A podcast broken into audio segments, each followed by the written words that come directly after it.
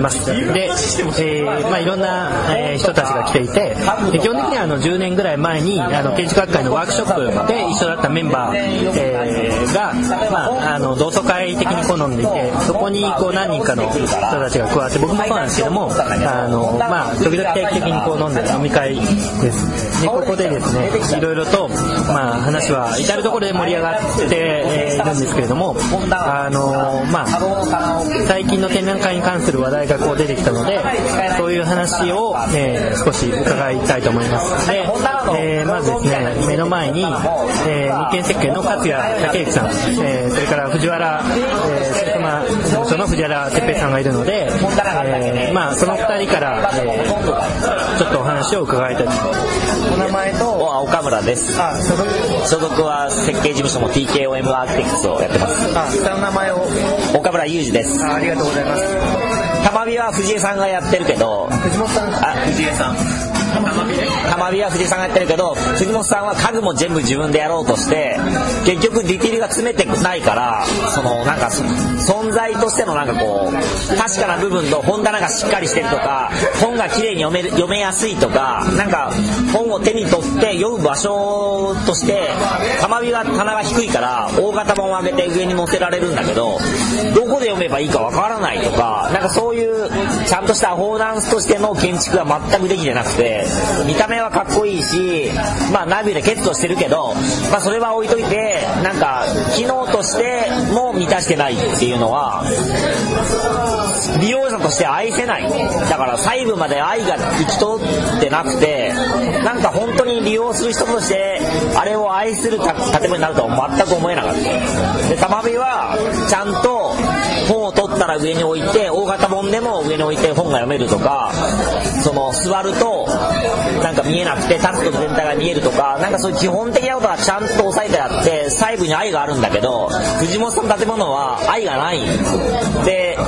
実際に師匠が入っても本が置けない場所がいっぱいあったりとか本棚の奥行きが狭すぎて本がかなりでいっぱい出てるとか本棚の棚が落ちてきちゃうから前に重心がかかりすぎちゃうから本棚がこう返っちゃうからほとんど固定してるとかそういう嫌な部分がいっぱい見えてきてなんかこの人なんか建築よりも形式にこだわりすぎてて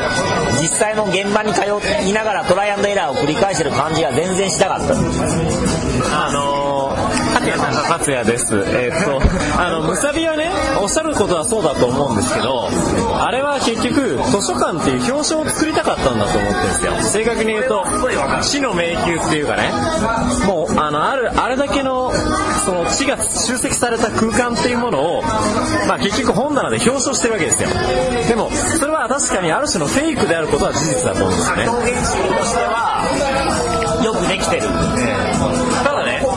は、ある意味それはそれで一つありかなと思ったんです。というのは、あの、たまりはすごくよくできた建築だけど、あれは図書館じゃなくてもよかったはずなんですよ。他の建築としても機能するものだったと思っていて、そういう形式だと思ってるんです。ただ、ムサビは、本を読むことを考えてるかどうかはわからないけど、知識を集積した場っていうものを表彰したいっていう、その意思はすごく強く出てたなっていうふうに思っていて、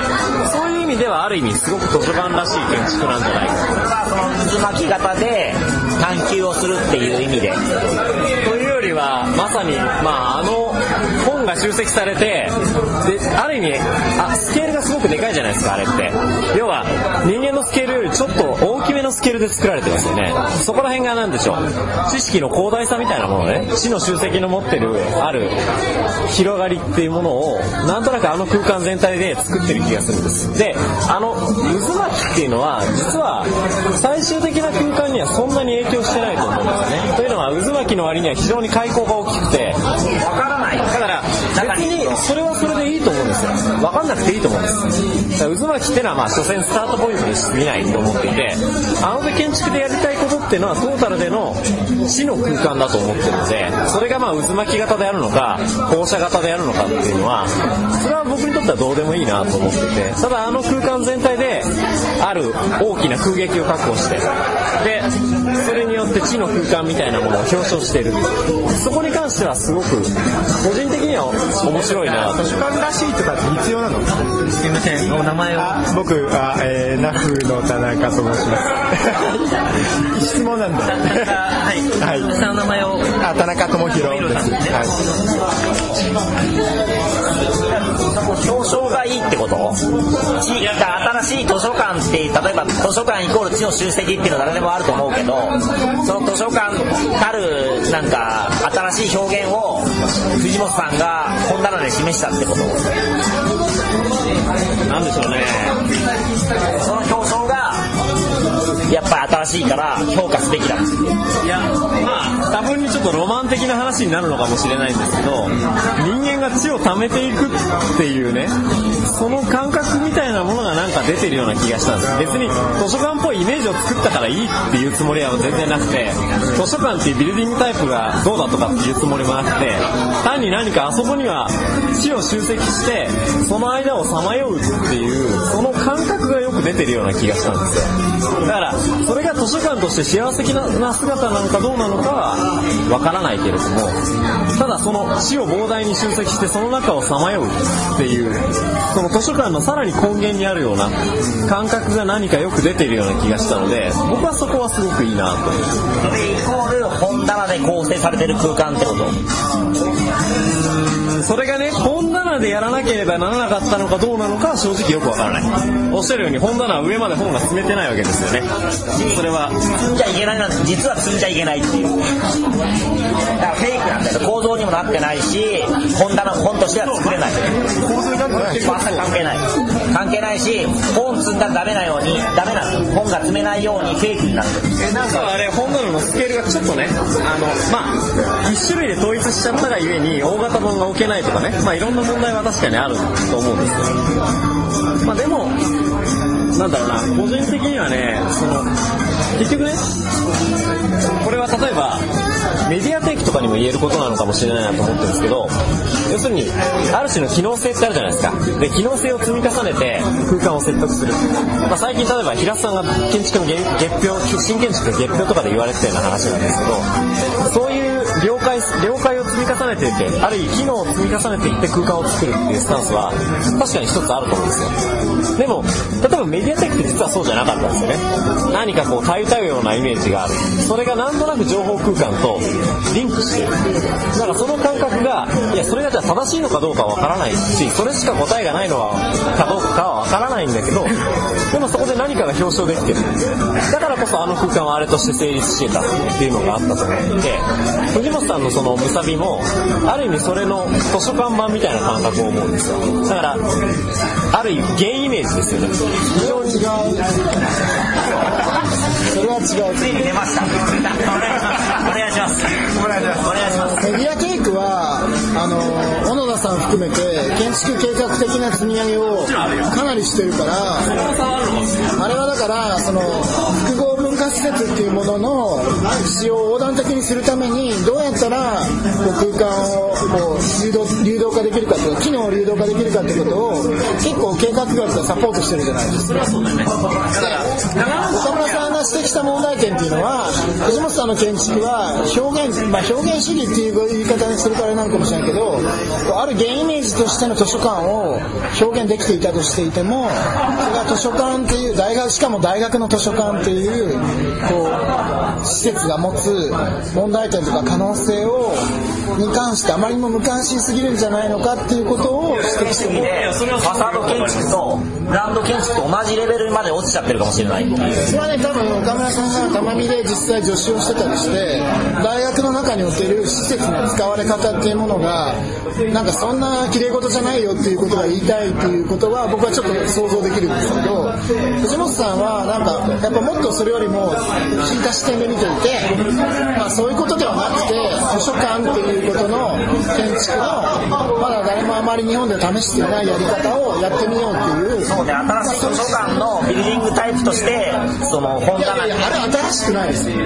書館のビルディングタイプとしては極めて古典的な形式だと僕は思うんです。よ渦巻きとかいや、渦巻きは分かんないけど、ラブルースとか、まあ、もう超古典的ですよ。図書館で本棚積み上げるなんて、まあもう世界中山ほどある。むしろそれが古典ですよ。だからね、例えばラブルースの空間っていうのは、ある多分広がりを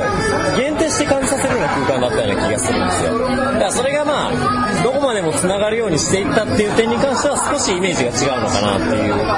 ふうには思います。ラブルースとはアーチと図書館の積み上げって両方あって、まあ、それを伊藤さんと藤本さんに分解されたかのようなところがあって結局なんか古典って言った時に結局ね近世のそういう空間に日本の建築家が、まあ、結構向かっちゃってるっていうのは、まあ、ちょっとなんか問題点としてはあるような気がするんですねなんかちょっと安易なのは間違いないかなこうメディアテイク要するにこう瀬島さんとか伊藤さんがそう。いうヨーロッパ古典っていうのをあえて切り捨てて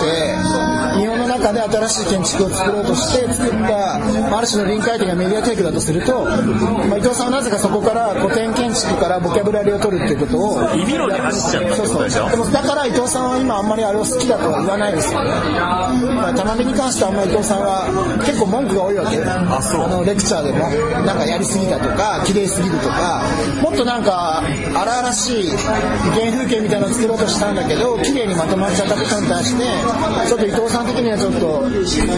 斜めに見てるところはあるような気がする。だから一つ思うのはやっぱり藤本あのむさびの話をすればね藤本さんの最近の傾向が少し出てると思うんです。それはつまり空間が図式論から意味論に変わってきたってことなんですよね。さあ本棚の空まあ確かにあそこには渦巻き状の空間はあるけれどもその空間図式よりも本棚を積み上げたっていう意味論的なものの方がはるかに強いっていうところがあってそこら辺が何か藤本さんの変質を感じさせるようなところは一つあると思うんですよ。僕藤本さんのたまたまハウスエンバーエニオハウスかちょっとわかんないけど大分の住宅を行くことが見たんですよでもしては素晴らしくて僕は結構あれは意味論の建築かなと思ったんですけど何層かレイヤーがかかってるっていうそういうこうなんか新しい形式を作ったからそれで満足してるのかなと思ってて、まあ、その形式を見に行こうと思ったんだけどどっちかというとそこには形式の新しさよりかは体験としての豊かさの方が強くあって藤本さんの建築のポイントは実はすごく図式的に見えるけども非常に身体的なあるスケール感があるんですよね。そこがポイントだと思っていて。でまあムサビに関して言えばそれが非常におおらかなスケールで実現されてる。どちらかというと今までの藤本さんの建築は少しこうギュッと締めるようなねそういう感覚があったんですけどムサビに関してはねたまたまなのか狙ってるのかちょっと僕には分からないんですけど非常におおらかな空間感覚があるんですよ。そこがなんか非常にいいなと個人的にはす。ごく堂々とした形式でまあだから分かんないけどある公共築とか大きい建築ということの社会的な意味での位置づけみたいなことに岸本さんすごい意識があるのかなと思ってる。まあヨーロッパに最近すごく行ってるからさ。そこら辺松田さんどうですか？例えばね、例えばさっきの勝也さんの話を聞くと、思いっきり最初に僕頭に浮かんだのは、ペローの図書館なんですよ。ペローの図書館もむちゃむちゃ本の知の集積っていうことと、これからの美術あの図書館のあり方っていうのを同時に示したわけですよ。その知の集積としてのイメージを示すと同時に、まあ、都市の中での新しいこうランドスケープのあり方とか、あるいはそこでの研究というのはどこで行われているのかみたいなことを結構すごく鮮やかに示していてあれは結構重要なターニングポイントだったような気がする藤本さんのやつはよりよりダイレクトに意味的っていうかね。そのまあぶっちゃけさそのむさびなんかに知の蓄積はされてないわけですよ。そ うそのあの図書館に何も別に新しく集積されていくものはまあそれほどない。そうだと思いますよ。じゃあ僕なりの仮説言ってもいいですか？どうぞ。いや僕はだからそのいやいやお二人のお二人のお話を聞いてちょっと思ったのはやっぱりその一つのモデルはアレクサンドリアの図書館じゃないかなと思うんですよ。その古代のアレクサンドリアの図書館が一つのその藤本さん的なそのプリミティブなその図書館の原型がそこにあってもう一つはこれは難しいんですけどまあ今の時点ではまああの伊藤さんのやっぱりメディアテイクがその対極にあるかな。だから藤本さんまあ藤本さん対伊藤さんというよりもアレクサンドリアの図書館対まあメディアテイク型図書館みたいなその対極が思い浮かんでやっぱりそれで言うと伊藤さんの建築はまあそのメディアテイクにしても玉火にしてもやっぱりメディアテイク型を施行してると思うんですよ。で藤本さん伊藤さんの建築は。で藤本さんは、うん、藤本さんやっぱりアレクサンドリア型であの非常にこう古典的ある幾何学の中に形式的にこう、まあ、本を埋め込んでいくと。ただそれがその単に古典的に見えないのはなぜかというところが一番その藤本さんの建築の問題でその中にまあいろんな空間的な操作をしてるとで例えばその中に開口でこう、まあ、あの渦巻き状になってますけど、まあ、どんどん歩いていけますよねというか僕はまだ行ってはないんですけども少なくともプランで見る限りはそういう風になっていてそこは藤本さんがアレクサンドリアン図書館型であるにもかかわらず非常にこう現代的な空間を想起させることをやってると。